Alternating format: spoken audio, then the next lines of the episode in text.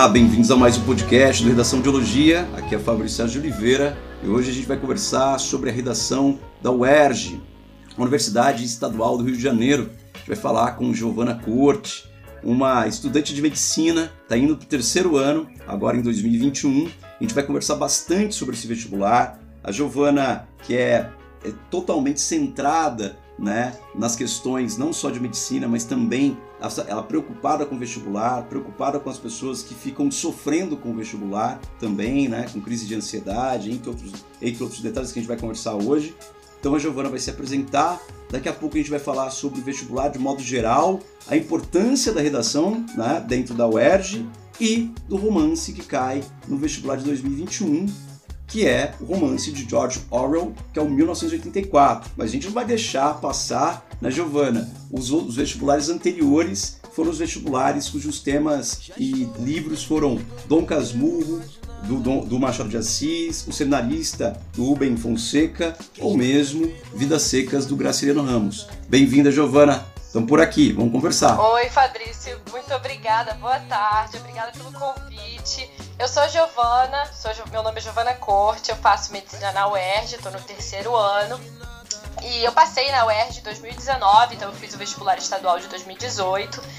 Desde então, a UERJ vem utilizando um livro, um romance para se basear na redação. E eu acho isso muito, muito interessante. Na minha época, por ter tido uma mudança, né, eles não usavam o livro na redação, eles passaram a usar o livro na redação, foi meio que os alunos eles ficam meio perdidos. Então eu, eu, eu, meio que assumi esse compromisso comigo. Poxa, quando eu passar no vestibular, eu quero poder ajudar os futuros calouros de alguma forma. Então eu venho tentando pesquisar bastante sobre isso, é, juntar com a minha experiência e passar o que eu, é, o que eu aprendi durante o processo para pessoas que estão passando por isso agora. Isso é muito fantástico, né, Giovana? Porque você sentiu a necessidade de um material específico de redação UERJ, né? É, na web, na internet, algo de qualidade, não é? E dentro dessa necessidade você quer preencher essa lacuna para os novos estudantes, para quem queira entrar na faculdade de medicina, porque a redação, como a gente vai conversar, ela é cada vez mais importante, não é? E dentro de tudo isso, Giovana, como você fez para estudar? Quanto tempo você levou? Onde você estudou? De onde você é? Fala pra gente essas coisas importantes da sua formação, porque é uma carreira é, de medicina que é cada vez mais exigida, né? É, cada vez mais estressante, ainda mais é, pelos, pelos, pelos últimos meses, diante de uma pandemia, uma, uma crise sanitária global, em que a área da saúde foi muito cobrada, está sendo muito cobrada, né? A área da saúde em geral, não só os médicos, mas enfermeiros, né? biomédicos, né? químicos, pessoas que fabricam né? vacina e tudo mais. Como que é a sua trajetória? Onde você estudou? De onde você é? Como que é essa trajetória? Fala pra gente. Vou falar. Então, eu sou do Rio de Janeiro mesmo, eu nasci no Rio de Janeiro, cresci no Rio. Eu estudei num colégio aqui particular da cidade, um colégio bom, e eu tinha tive sempre uma base boa, mas redação em português não era o meu forte, assim. Eu terminei o ensino médio com a sensação de que precisava mais, precisava treinar mais, então eu tive que fazer professor até por fora do colégio no último ano, no terceiro ano, para melhorar meu desempenho no vestibular. Quando eu, eu fiz dois anos de cursinho além do terceiro ano para passar em medicina. Então eu fiz dois anos, né? Eu passei no segundo ano de cursinho. No ano especificamente que eu passei, eu já sentia uma segurança maior em redação. Mas eu só consegui isso com a prática. Então foi o treino, toda semana. É, óbvio que eu caía naquela ideia de ah, eu não escrevo bem, eu nunca vou conseguir escrever bem, eu nunca vou. Então, mas assim, eu percebia que não adiantava eu ficar nessa. Era melhor eu focar no. no e aos poucos criar a base do texto e tal, e ir melhorando ao longo do tempo. O que eu tenho, o que foi essencial para mim em relação à redação, assim, foi não começar resetando o ano. Então, assim, eu aprendi coisas no terceiro ano, que eu levei pro ano de cursinho. Não necessariamente eu, fico, eu, eu precisava ficar revendo as, as, as mesmas teorias de, de redação e tudo mais. Então, acho que muitas pessoas acabam é, se atrasando nesse sentido. E eu resolvi partir mais para o texto. Eu fazia muita redação no ano que eu passei uma, duas, três, às vezes quatro por semana. Então era mais ou menos assim que eu estudava. Nossa, é uma trajetória, é uma trajetória é, né, de muito esforço, né?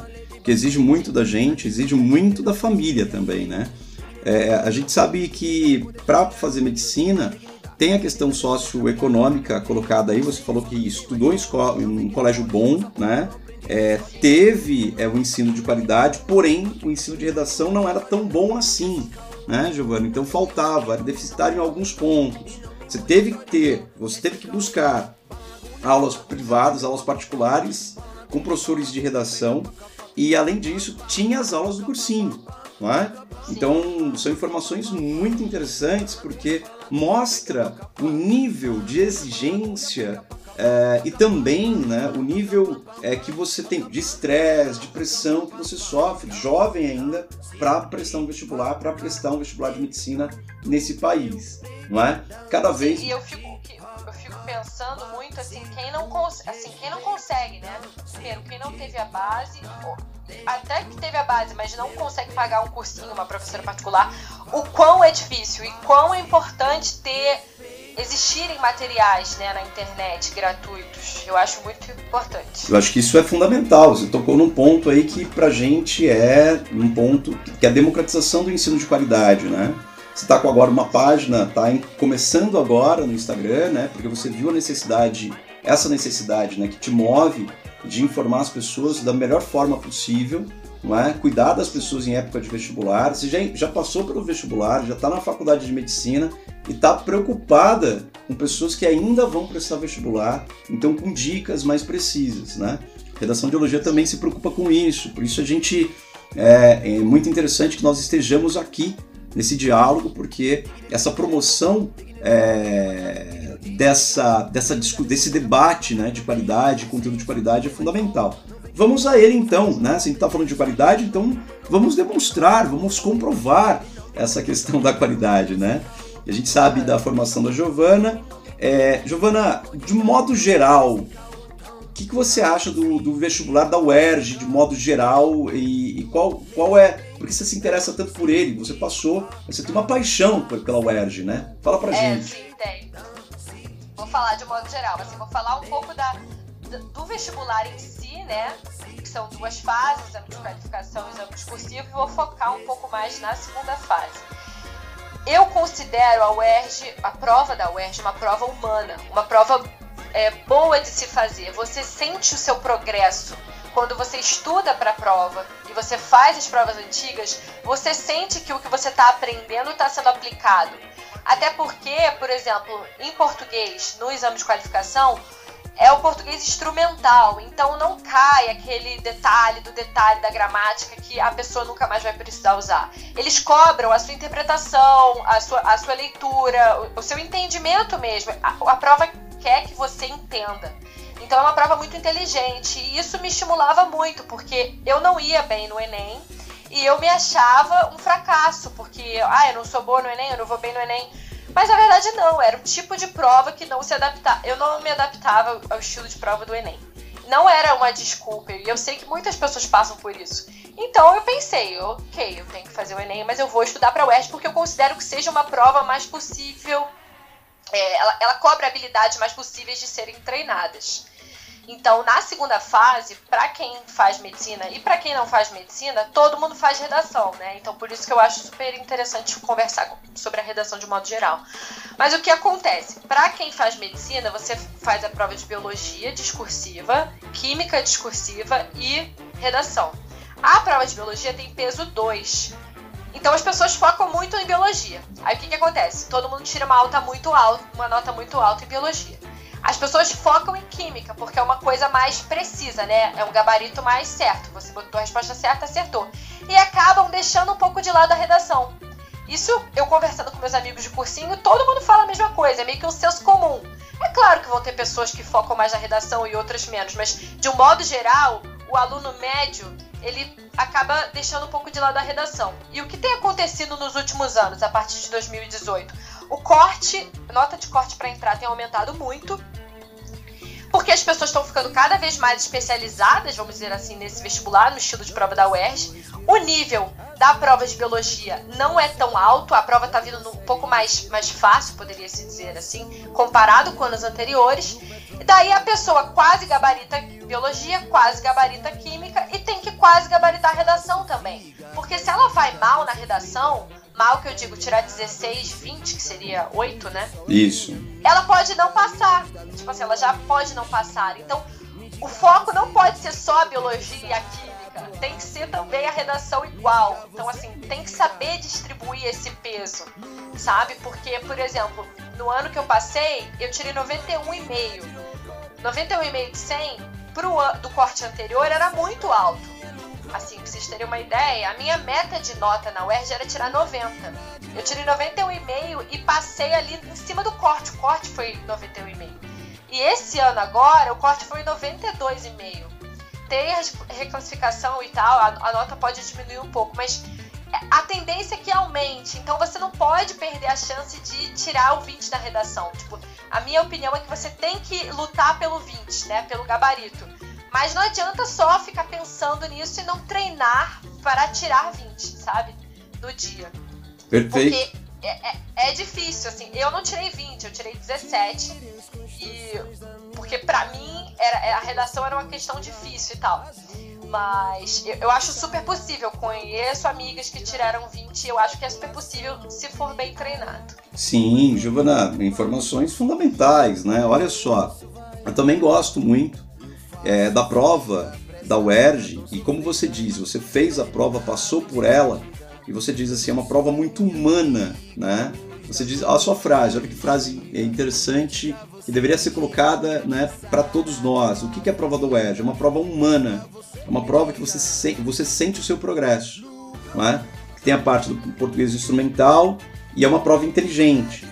E cada vez mais exigente, porque vai ter biologia discursiva, vai ter química discursiva e vai ter a redação que, né?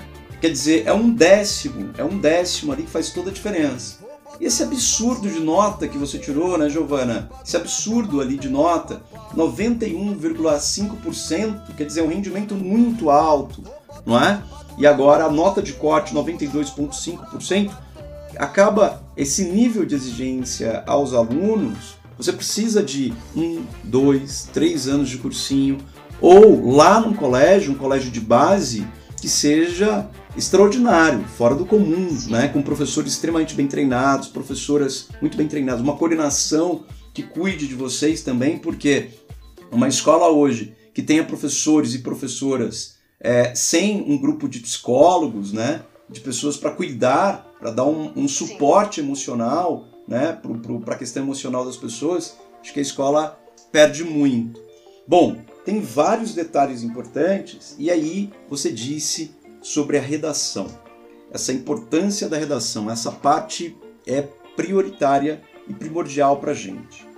A importância da redação, você falou que a partir de 2018 né, em diante, essa, você tem que saber equilibrar ter notas muito altas, não é? Então, Sim. de 20 pontos, é interessante que você faça. Você pode fazer até 16, não é? Mas você tem que fazer, mas vai ser muito difícil. Então, 17, 18, 19, 20. Então, tem que lutar para conseguir o 20. E conseguir o 20 na, na UERJ depende, é uma prova tão inteligente, como você falou, que depende da leitura de um único livro, né? Na leitura, né, das listas obrigatórias, e, e é, dos vestibulares, como o FUVEST, que tem nove livros, ou Unicamp, que diminuiu por causa da pandemia agora, ou mesmo a UERJ, é um único livro. Né? É, só, um, só um parênteses aqui, é, quem presta a UFO, que é a Universidade Federal de Uberlândia, a lista de livros da UFO é maravilhosa. Quem já viu essa lista de Marcelino Freire e também escritoras negras, escritores negros, assim, uma lista de livros maravilhosa, assim. Também a lista de livros da Federal do Paraná ou mesmo a Federal de Santa Catarina. Mas nessa, especificamente na prova da UERJ, chama atenção é, que os últimos livros que caíram, né, no, nos vestibulares da UERJ foram na sequência. Vamos tentar lembrar a sequência aqui? Pode ser? 2017. Eu posso lembrar a sequência para você, ó. 2017. Foi Dom Casmurro 2018. 2018 foi Dom Casmurro. 2017 foi Cidade Partida, do Genir Ventura. 2018 foi Dom Casmurro. 2019 foi. Hum, o seminarista. O seminarista, do Rubem Fonseca. É, 2020 foi Vidas Secas. Não é? Valeria até a pena, valeria até a pena a gente partir do 2019 para fazer alguns comentários. É, vamos, eu vou, eu vou ler aqui a proposta e aí depois a gente pode falar do que tem em comum na, nos últimos três vestibulares. Possível... Sim, sim, sim, Pode ser? Então vamos lá, ó. Quer ver? Dá uma olhada. Ó, 2019. O tema da UERJ 2019 caiu no seminarista do Rubem Fonseca. Seguinte, abre aspas. É justificável cometer um crime para vingar outro crime? Interrogação. Fecha aspas. Então aqui é, é justificável cometer um crime para vingar outro crime? Diante o livro O Seminarista, cujo protagonista, né, ele acaba, ele acaba é, é, com, começa, é, ele quer se vingar, né? Porque a namorada foi morta e ele começa a se vingar. Ele por isso se chama o ah, cobrador. É né? o matador de aluguel. Isso, por isso se chama o cobrador.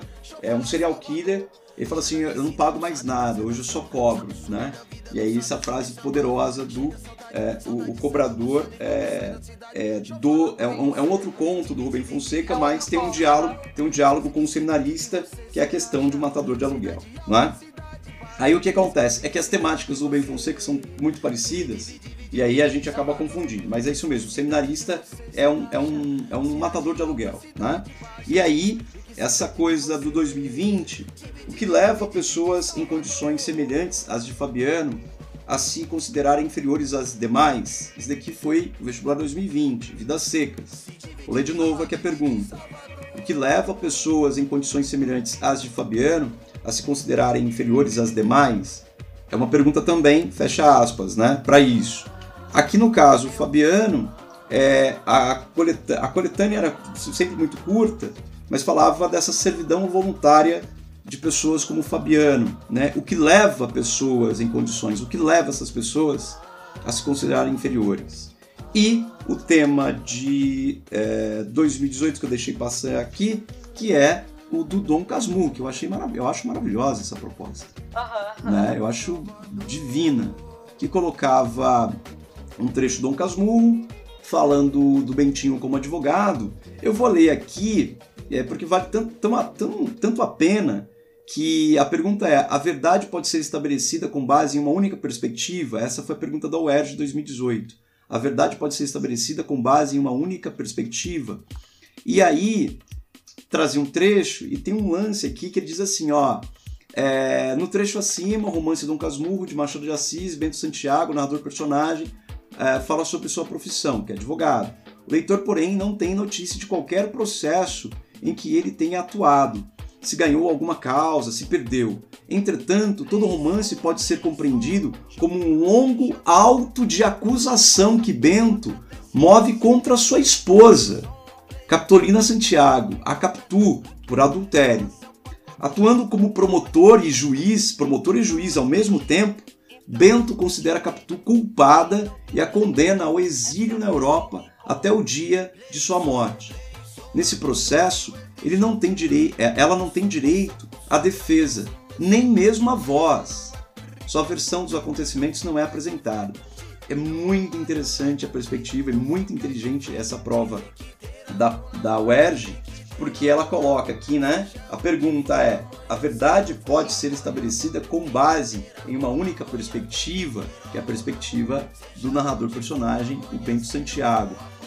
Giovana, é, desculpas, eu acho que você já ia falar. É, a questão. Não, não, não, não, pode falar. Pode falar? O que, que acontece? Você vê alguma semelhança entre esses três vestibulares, esses três últimos anos, de 2018, 2019 e 2020, que semelhança você enxerga aí?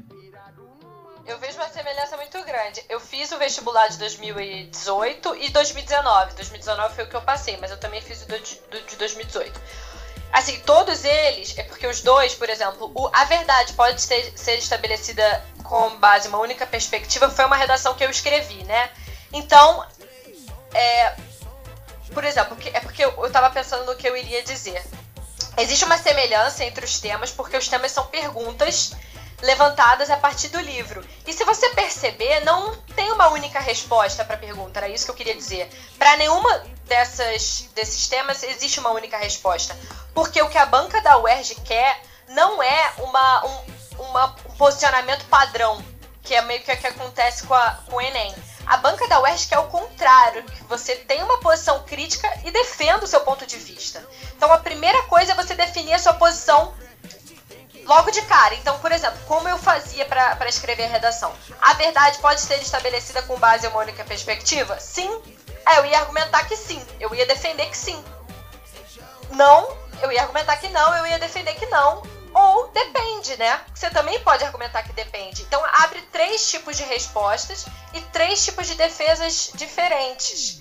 E o que é legal é que a própria banca da UERJ deixa clara que ela não quer que você escreva um texto argumentativo para defender uma coisa baseado no que o corretor pode pensar. Ela quer que você desenvolva o seu próprio senso crítico e seja capaz de é, é, vamos dizer assim, amadurecer os seus próprios argumentos e defender o que você pensa, entendeu? E se posicionar, ter a sua própria opinião. Então, isso que eu acho muito legal. Por isso que o que eu acho que tem em comum entre essas três últimas provas é justamente isso. É uma pergunta que não tem uma única resposta. Sim, e eu acho isso muito interessante, muito pertinente, e você foi muito precisa, Joana, não é? Na questão da. É, é um vestibular que ele pede não alunos robotizados, né? automatizados, né? que sabem apertar apenas parafusos, burocratas, né? burocratas zelosos, é, como um, alguns vestibulares são assim.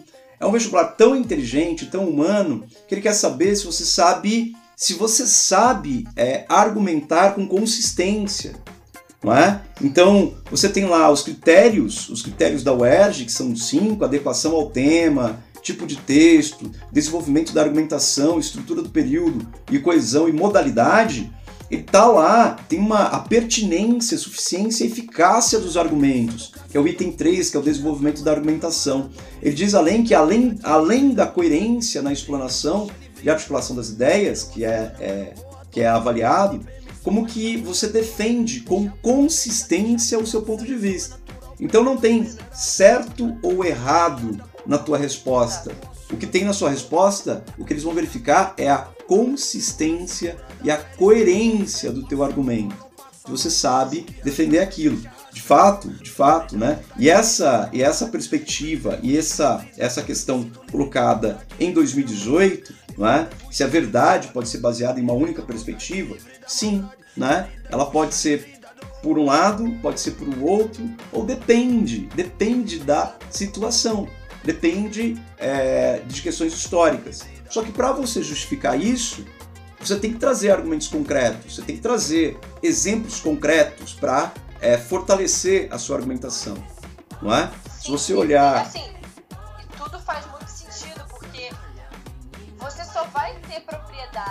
para escrever uma redação é, que tenha consistência se for aquilo que você realmente acredita.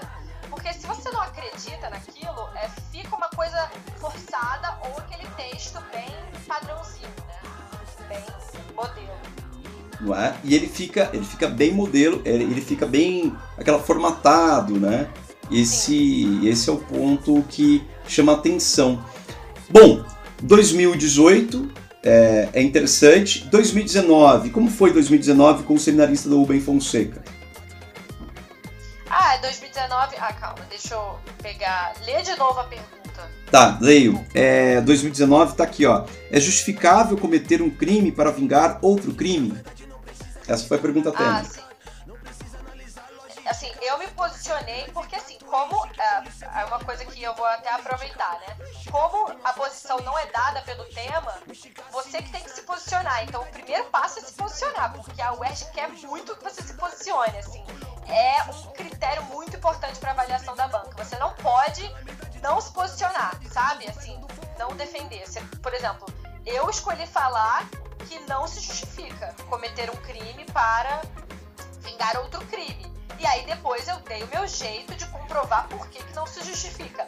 Mas o mais importante não é o que eu afirmei, se, se justifica ou se não se justifica, mas como que eu vou é, defender isso? Sim, sim, como você vai nessa articulação. Muito interessante porque aqui, né, se é justificável cometer um crime para vingar outro crime, isso a gente está falando de uma sociedade onde você tem a justiça e você tem também os justiceiros, né, os justiçamentos, pessoas que, ah, já que há impunidade, né, então a gente vai fazer tal coisa, não é? Eu acho isso muito é, plausível dentro de uma sociedade e os temas são muito pertinentes, né? É, pertinentes, triste, né? É triste que esses temas sejam pertinentes, porque a, a sociedade é muito desigual e são temas que lidam com certas violências.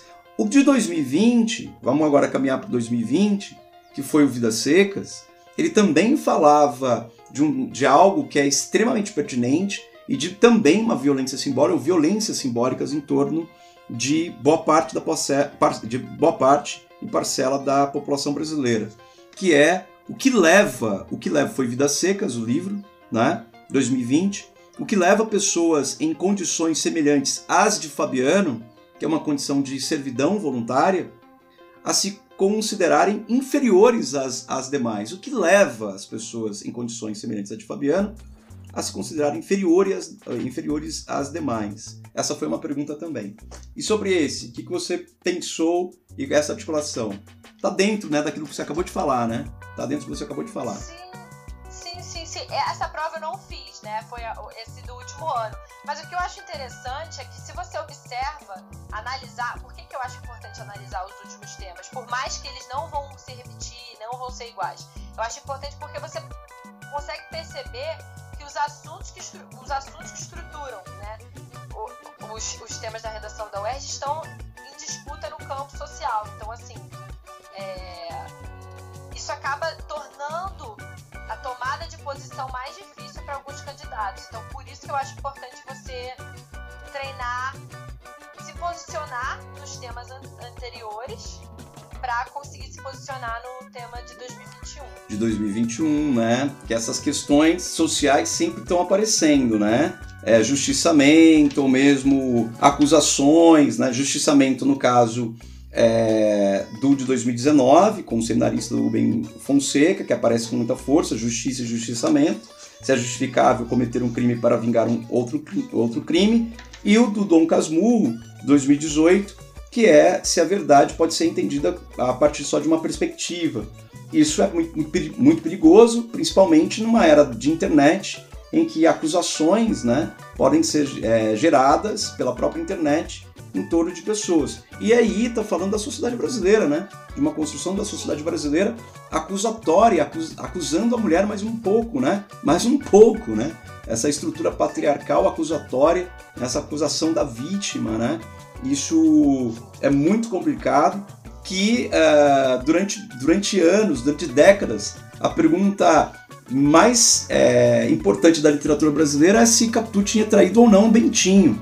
Isso demonstra, isso fala tanto sobre a sociedade, porque eu fico pensando quando o Emicida, é, no ano de 2020, num programa da, da Globo News ou GTV, alguma coisa assim, eu não lembro onde foi isso, né? aquele, aquele papo de segunda, ele foi questionado sobre as estátuas, né?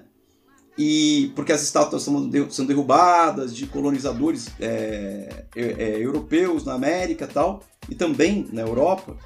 E aí ele foi dizer, olha, essas estátuas que estão erguidas aí, elas dizem mais sobre a sociedade que as ergueu do que sobre os próprios heróis, entre aspas, que estão sendo homenageados, entre aspas. E Sim, essa, essa pergunta, é, Capitu traiu ou não Bentinho, diz mais sobre nós mesmos como sociedade, porque é uma sociedade. A pergunta ali não é se Capitu traiu ou não Bentinho, é o Bentinho que é protagonista, não é? Que ele é um homem, o Dom Casmurro, né? O rei da chatice ali, né? O Dom Casmurro, sozinho, isolado, no final da vida, em que teve o amor da infância dele que morreu na Europa. na verdade, ele mandou ela para a Europa e o filho também ele não foi no enterro dela. Ele não foi no enterro do filho, porque sentia o homem traído. Talvez uma paranoia dele, talvez um problema mental dele, talvez, né? Talvez. A gente só tem a versão desse cara contando a história. A gente não tem a verdade como um todo. Bom, acho interessantíssimo é, essas perspectivas, né? Como você falou, questão social. E aí nós chegamos no vestibular de 2021, que é o 1984, o livro 1984 do escritor inglês George Orwell. O que, que acontece com isso? É, você queria falar alguma coisa antes da gente chegar no 1984? Não, não, não tem problema não, pode, pode continuar. Né? Aí essa questão do 1984, que é justamente tem vários temas pertinentes dentro do romance, né? É, a gente pode elencar vários, questões sociais, questões jurídicas, questões econômicas, questões políticas. E aí é, a gente sabe que tem lá vários, vários detalhezinhos, uh, como o perigo do, de um totalitarismo emergente, tem uma sociedade do controle, tem um revisionismo histórico, tem a questão da pós-verdade, tem um processo de desumanização, não é? tem um apagamento do passado, tudo isso dentro é, do romance 1984. Bom, o que, que você viu e o que, que você acha pertinente para os estudantes deste ano que estão prestando o ERG prestarem atenção, na sua perspectiva, seu feeling, fala pra gente. Sim, sim. Primeiro de tudo, só para introduzir, na minha opinião, a UERJ não poderia ter escolhido um livro melhor para basear a redação. Assim, acho que foi uma boa escolha. É um, é um romance atemporal, é um livro que todo mundo deveria ler. Assim, não sei, para quem não sabe, é uma. O Orwell ele cria uma sociedade distópica em que tudo é controlado todos são manipulados pelo grande irmão, que é a personificação do poder autoritário. É, nessa sociedade, as pessoas vivem sozinhas, não constroem laços com seus pares, apesar de viverem coletivamente. Então, assim, falando do livro, muita gente pergunta. O primeiro questionamento de todo mundo é: eu devo ler o livro para fazer redação? Será que precisa? Será que eu posso ver só um vídeo ou ler só um artigo? Não sei. Assim, o que eu diria, que eu, isso aqui eu tirei também embasado de uma professora que faz parte da coordenação do vestibular, perguntaram para ela por que ler o livro 1984. A resposta é muito simples. O tema da prova está no livro que você lerá. Foi essa a resposta dela. Então, assim, o tema está no livro. Não vai ser uma surpresa para você. Se você lê o romance, que é um romance, é uma leitura imersiva, é muito. É, é, um, é uma leitura árida, difícil. Você até lê rápido, né? Em cinco dias eu, eu reli esse livro, mas não porque você gosta, porque é prazeroso, mas porque você você, você acaba se envolvendo muito com o protagonista. Você acaba virando tão neurótico quanto o Wilson. O Wilson. Uhum. Então, eu acho que é interessante ter essa experiência de leitura, porque quando você tiver essa experiência de leitura, talvez fique muito claro para você qual, qual será o tema da redação. Porque eles vão levantar ali um tema polêmico. E é interessante você ter esse trabalho, porque isso, isso vai te dar muita segurança. Para mim, o livro que caiu no ano que eu passei foi O Seminarista, né, do Rubem Fonseca.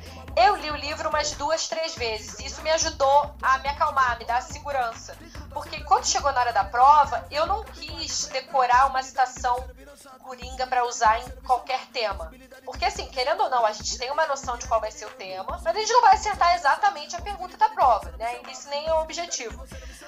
Mas quando você lê o livro e você vai para a prova preparado, tendo esse repertório, você com facilidade vai usar o livro.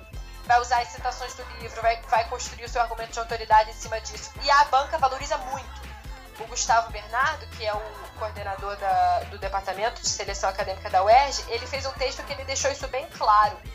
Porque quando as pessoas pensam em escrever uma redação, no desenvolvimento, todo mundo acaba decorando ou aprendendo, de certa forma, algum filósofo. Por exemplo, cita-se muito Nietzsche no, na redação da UERJ ou Zygmunt Bauman. Mas ele percebe, o coordenador da UERJ percebe que, do vestibular, ele percebe que, que às vezes as citações são desconexas. É meio que uma forçação de barra. E isso não, não cai bem no seu texto, sabe? A gente pensa, ah, não, tudo bem, vai ter muita redação para ler. E às vezes não, às vezes você acaba perdendo ponto. E aí o que, que ele diz? O que, que ele sugere? Pô, tem um livro. Você não é obrigado a usar o livro. Tipo assim, se você quiser escrever o texto, um texto sem o livro, você não precisa. Porque vai ter lá o tema, você tem que defender o ponto de seu ponto de vista, é uma é, redação dissertativa argumentativa, não é um resumo. Então, assim, tanto que desde que você não fuja do tema, não tem problema você não usar o livro. Mas sabe, tem um livro, você pode usar todo o repertório do livro. Então, assim, é por aí que eu começaria, entendeu? Então, você lê o livro, você já vai é, amadurecendo meio que o seu posicionamento a respeito das ideias que o livro traz. E a literatura, na minha opinião, isso é uma coisa que eu levo pra vida, é, acaba sendo um exercício de tolerância. Porque ela te permite olhar o mundo pelas perspectivas do personagem. Então você acaba se tornando mais tolerante. Perfeito, Giovana, é verdade. Ela te dá, a literatura te dá, você consegue viver várias vidas sem ser a sua, né? Você consegue viver várias vidas em uma só. E te humaniza, ela, ela, ela, ela abrange mesmo, né? Ela, ela nos dá mais abrangência humana, né? dimensões. Tem coisas aí é, muito né, importantes do que você diz, é, muito importantes aqui. Eu tenho tanta anotação, né? Fica até difícil, né? Mas tem uma, tem uma coisa que a gente poderia falar que é essa questão que nos últimos anos a orientação do vestibular da UERJ sempre fala, sempre coloca os romances e eles partem, as orientações partem sempre é, de uma pergunta, né? São duas informações importantes. Sempre uma, é uma pergunta, os últimos anos, uma pergunta, e outra característica fundamental é que é em cima do personagem central, né? Das obras foi Fabiano com Vidas Secas, foi o, uh, o seminarista do Rubem Fonseca é, em 2019, o Matador de Aluguel, foi é, Bento Santiago em Dom Casmurro. É? Então, quando você fala Winston Smith, logo a gente vai pensar que a perspectiva vai ser cobrada em cima do Winston Smith, que é o protagonista de 1984, George Orwell. É isso, né? Sim. O que, que, que, você acha em relação a isso? Então, eu acho que vai ser é, nessa ideia, então por isso, de novo, eu recomendo a leitura, não vai ser perda de tempo, porque assim, vestibulando tem muito problema, pelo menos vestibulando de medicina, acha que tudo vai ser perda de tempo. Pelo contrário, nesse caso, você vai estar ganhando tempo pela, pela leitura ser imersiva, você vai ter um contato melhor com o personagem, vai tudo ficar mais claro na sua cabeça. Então, assim, o que, que eu pensaria de primeira? Logo no início do livro, é, o, o, o, livro deixa claro, né? O, o George Orwell deixa claro que o maior problema vivenciado pelo protagonista do livro é a polícia do pensamento. Sim. Então, é claro que tem várias coisas ruins, mas a polícia do pensamento é o pior. Ou seja, você não é nem livre para pensar. Então, tem até uma, uma, um trecho que ele diz mais ou menos assim: o crime de pensar não implica a morte, o crime de pensar é a própria morte. Então, é... Você quer falar alguma coisa em relação a isso? Não, essa questão do crime, exatamente da polícia do pensamento, que faz uma, uma, uma perseguição às pessoas, né? essa, as pessoas não têm mais autonomia de pensamento. E tem tudo a ver do que você estava dizendo sobre a prova da UERJ. Tem tudo a ver sobre essa questão da autonomia, que os outros vestibulares não, não cobram essa autonomia de pensamento. Esse livre pensamento, a prova da UERJ deixa você né, é, com certa autonomia. Não fica cobrando de você, é, não, não, não força a barra para que você seja um robozinho, algum apertador de parafuso, um burocrata zeloso ou um, alguém bitolado, né? Eu acho que o 1984, acho que um, dos temas mais fortes é essa polícia do, do, do, do pensamento. Essa coisa de transformar quem pensa como criminoso. Essa perseguição é típica de regimes autocráticos, de regimes autoritários, de regimes totalitários, que é o que o partido faz ali em torno é, do Winston Smith. Eu acho que é um ponto crucial, de fato, concordo contigo. Concordo contigo e, e tem tudo a ver com o que você estava explanando o tempo todo aqui no podcast, que é um vestibular que te tira é, do lugar de conforto para te colocar no lugar de, de pensadora, de pensador. Acho que isso é um, um ponto interessante. É, um, é, uma, é, é uma perspectiva é, sobre o Winston Smith muito funda fundamental. Além disso, o Winston Smith ele trabalha num, no Ministério da Ministério Verdade, da Verdade. que é, esse nome é uma grande é uma grande ironia, né? Ao contrário, ele trabalha no Ministério da Mentira, ou da falsificação da verdade. Ele trabalha. Ele escreve a história. Ele é exatamente. Fica reescrevendo a história, fica apagando a história, não é? O que é muito enlouquecedor. Porque você ter um, o futuro Sim. ainda indefinido, na dúvida do futuro, é uma coisa. Mas se você começar a olhar para o passado e as pessoas que você imaginava ou sabia que existiam, você começa a ver que elas não existem mais. Que é o trabalho dele, né? Que é a questão da vaporização dos personagens, a vaporização das histórias e a vaporização da memória, que é aquilo que nos torna cada vez mais humanos. Né? O que, que é a literatura se não é essa centelha da memória? Né? Se não é esse lugar, como você fala, poxa, essa dimensão. É, a literatura nos dá uma dimensão, a literatura nos dá mais camadas, a literatura nos, nos dá noção de, noções, né? não só uma noção, mas noções de vidas. Quando eu leio o Dom Casmurro, eu entro é, na perspectiva de entender o que quem que é o Bento Santiago. Quando eu leio o Seminarista, eu entro na perspectiva de um matador de aluguel. Quando eu leio o Fabiano, eu entro na perspectiva de um menino mais velho, de um menino mais novo, da Sinha Vitória, da Cachorra Baleia, do próprio Fabiano, do Soldado Amarelo, né, do Seu Tomás da Bolandeira, entre outras coisas. Né? A gente vive, a gente vivencia experiências que é, são fora de um padrão é, mecânico, automático e tudo mais. Esse é um ponto. O que mais que a gente tem aí? O que mais que a gente tem aí para falar? Que tem coisas boas.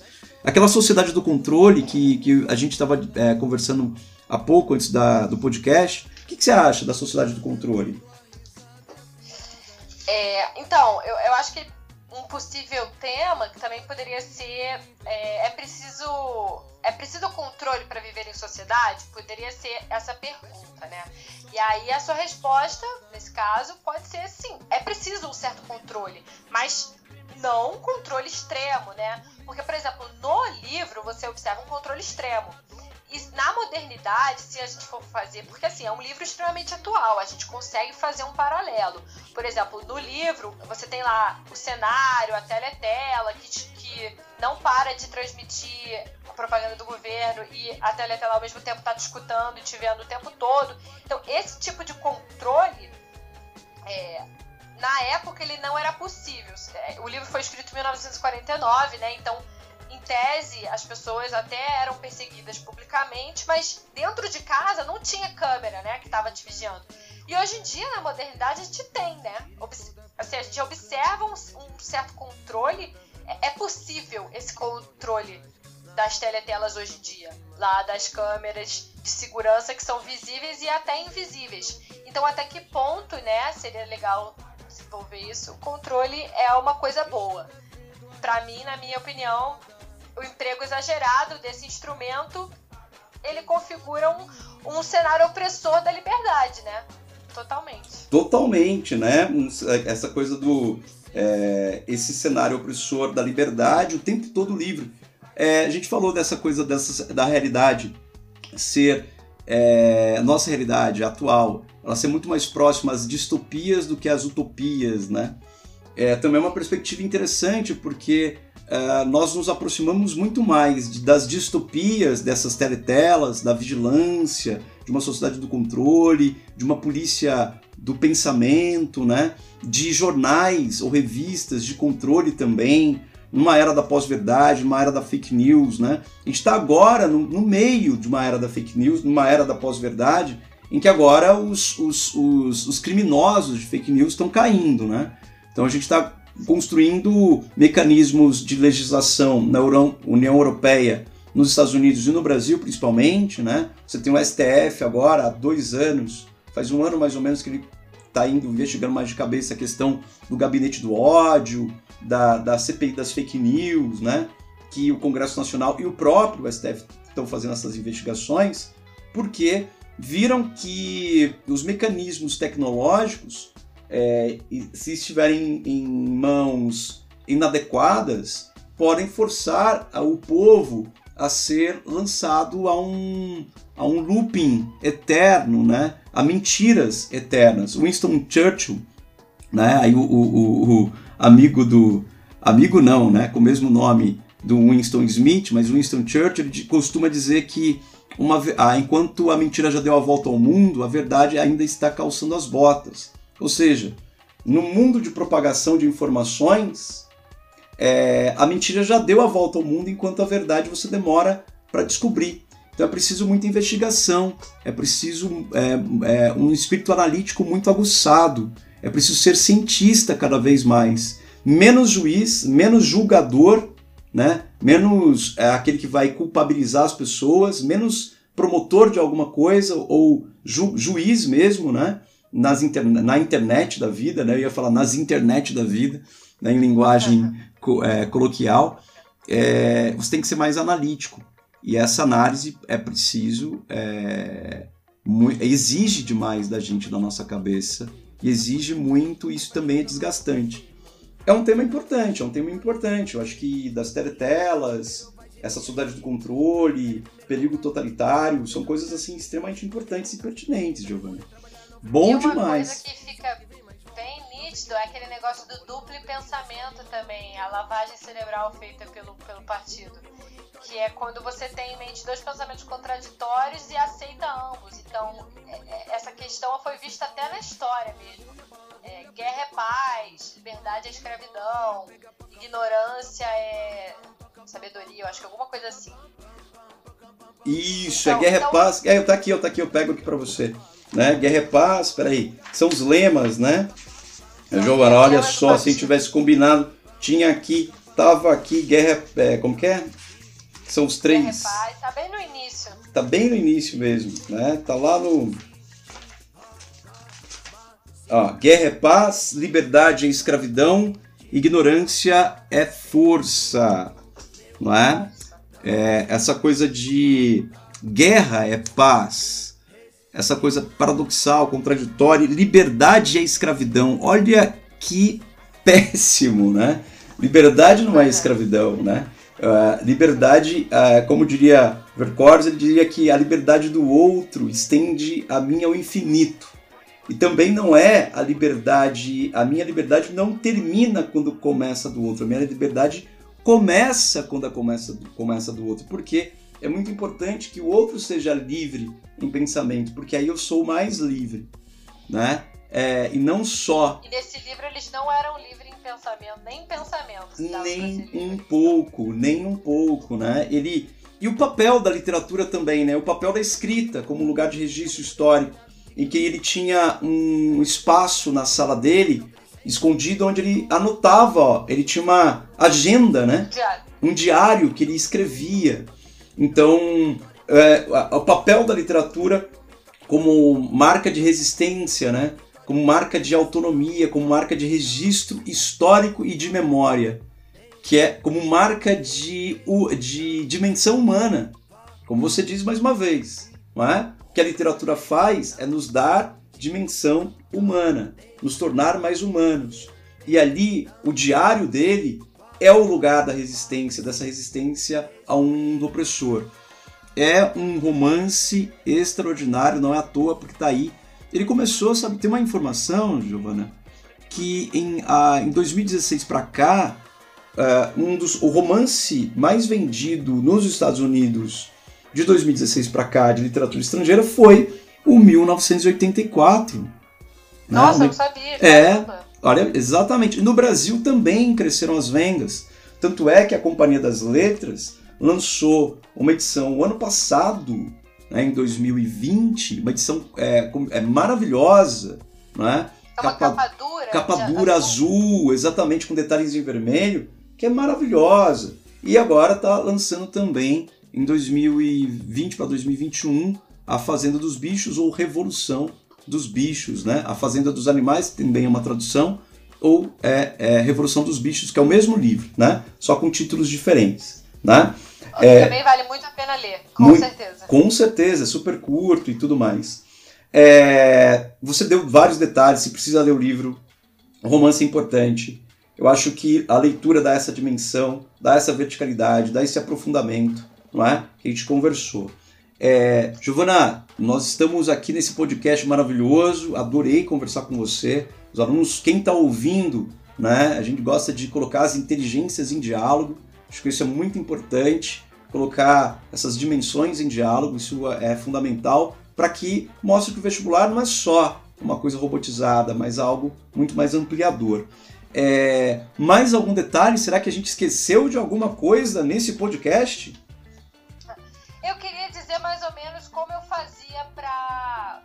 Escrever a redação mesmo, assim, do que, o que eu focava. Claro. Só, só isso. Conta pra gente, conta é assim, pra gente.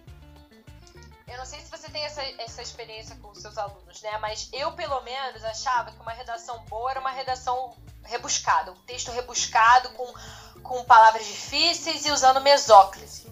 E aí, quando eu aprendi que uma boa dissertação precisava ser clara e não rebuscada, a minha vida, assim, saiu um peso das minhas costas. Porque, assim, eu percebi, cara, eu nunca vou escrever um texto de forma natural usando palavras que não estão no meu vocabulário. Eu vou usar palavras dentro da norma padrão culta, mas eu não preciso usar, sei lá, destarte.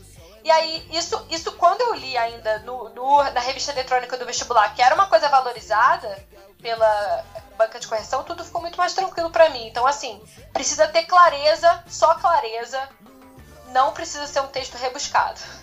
Sim, perfeito. E é isso mesmo. Na verdade, vai de encontro. Na verdade, não é vai de encontro, vai ao encontro, né? Do que nós é, trabalhamos aqui.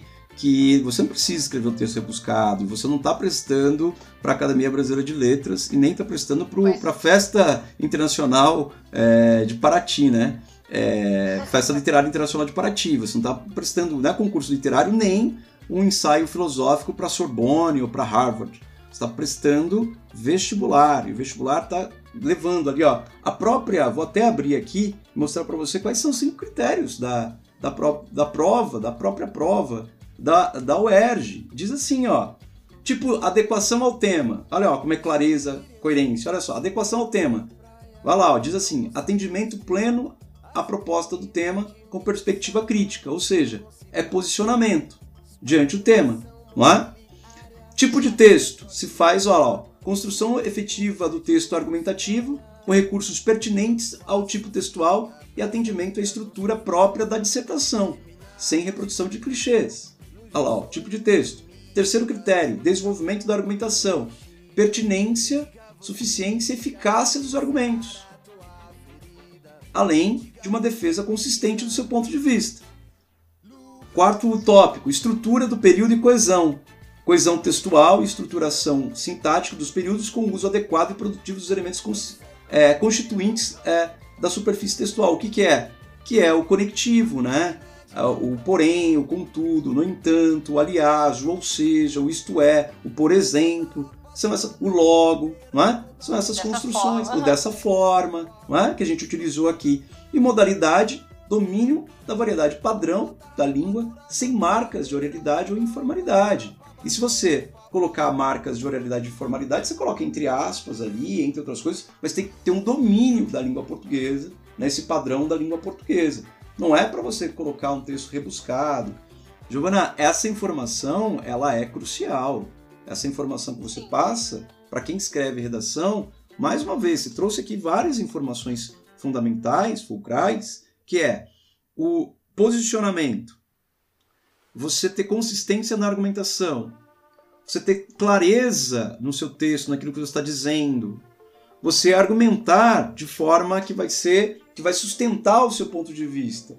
É isso que faz com que o seu texto fique próximo à nota máxima ou tire a, pro, a nota máxima, não é? Sim. Não é um texto rebuscado. O que acaba, o que acaba é, atrapalhando quem uma boa uma pessoa bem preparada acaba sendo a ortografia, né? Erro, algum erro de acento, vírgula e tal. Mas aí, aí você teria alguma alguma sugestão? Porque para mim é, o único jeito é escrever, escrever, treinar, né? É, treinar, treinar, não tem como, né? Você tem dentro da a questão é leitura, tá? Sugestões são, é né?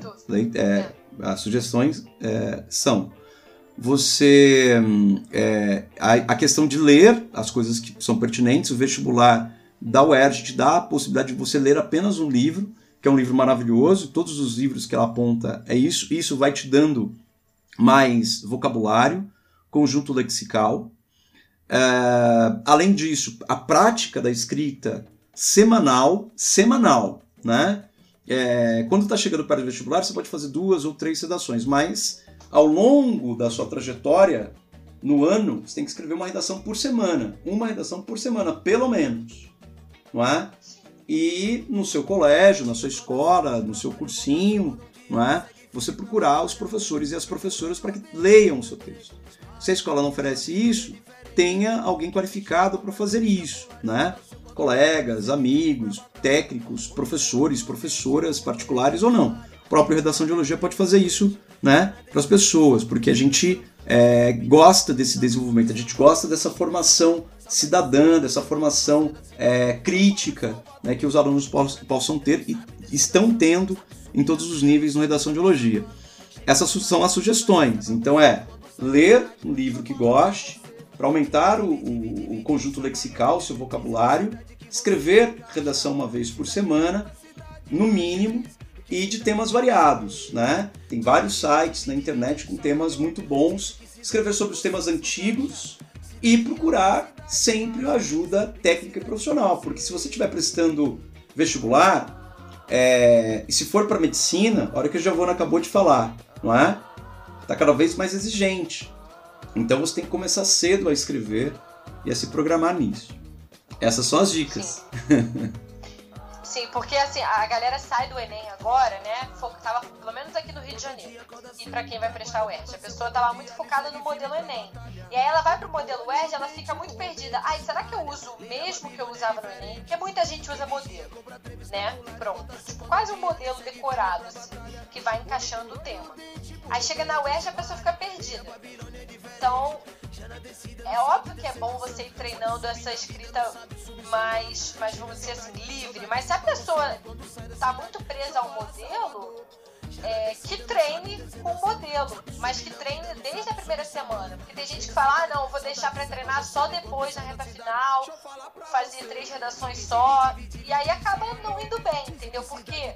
Porque não dá a devida importância. A conclusão da UERJ é diferente da do Enem, é uma conclusão do tipo síntese, você não tem que fazer uma proposta de intervenção. Então muita gente também fica perdida nisso, eu acho importante lembrar. Assim, a última coisa que eu queria falar além disso é uma outra pergunta que eu tinha anotado aqui. Como, como usar o livro na argumentação? Sim, eu não, vou, eu não vou me estender muito, eu vou falar só uma coisa básica. Claro. É, é, o li a leitura do livro, como eu falei, é importante. E ela abre né, a possibilidade de você relacionar ficção e realidade. Essa, essa, essa relação né, traz uma ferramenta e essa ferramenta é a construção de uma. É, é, é uma ferramenta para a construção da argumentação. Que é. Que ferramenta é essa? É a comparação. Então você relaciona ficção e realidade. Re, relacionar ficção e realidade é estabelecer comparações. Né? Isso pode ser construído através de pontos comuns ou pontos até distintos, né? E aí, então é legal você trazer e comparar com a realidade. Eu acho que é, seria a maneira que eu usaria o livro no meu texto. Sim, sim, sim. Eu acho que é não, extremamente pertinente, uma dica extremamente precisa e pertinente. Ô, Giovana, essa nossa conversa maravilhosa está indo para uma hora de podcast delicioso de fazer. Espero que seja saboroso também para quem esteja nos ouvindo. Né? Redação de Elogia é isso.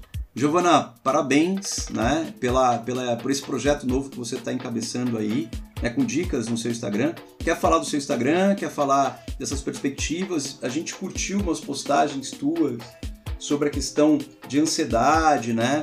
É, antes do vestibular, antes das provas, como cuidar disso. Eu acho que você tem, é, você é totalmente humanizada nisso, uma perspectiva muito interessante. O Carl Gustav Jung diz que, é, grande médico psicanalista, né, do final do século XIX, começo do século XX, ele diz que ah, estude todas as técnicas, né, domine é, estude todas as teorias, domine todas as técnicas, mas ao tocar uma alma humana, seja apenas uma outra alma humana. E você é uma dessas pessoas que a gente está vendo que é humana nessa perspectiva do que você está encabeçando com o projeto aí. Quer deixar os seus contatos, como que as pessoas podem te procurar e tudo mais? Instagram mesmo? É, então, eu adoro essa frase, eu gosto muito, adoro psicologia. É, assim, então, eu tenho um Instagram que é pessoal e que eu tô usando para divulgar conteúdo e a minha ideia é postar lá dicas sobre vestibular e sobre a UERJ, sobre coisas relacionadas até mesmo à medicina. É só me procurar Giovana Corte. Tá. É basicamente isso. E eu tô com a ideia de fazer um sorteio do 1984, essa edição nova de capa dura. Eu até já chegou o livro aqui na minha casa. Eu vou fazer um sorteio dele. Aí é legal, né? Porque para quem vai precisar ler para prova. Isso, claro, com certeza, com certeza. Que coisa linda, que coisa linda. Com certeza, porque ah, é um incentivo, né? É um incentivo. Então, Giovana Corte, né? No Instagram, né? Arroba Giovana Corte. É, lá é só buscar, a gente vai indicar juntamente com esse podcast, a gente vai colocar o link das provas da UERJ para você ter acesso e também a gente vai colocar lá o Instagram da Giovana. Giovana, grato demais. A gente fica por aqui. Muito obrigada. Não é? Abração, coisas boas aí. A medicina só melhora com pessoas como você, tá? E a UERJ está muito bem representada. Bom, ficamos por aqui, né, com mais um podcast do Redação de Elogia. Até mais.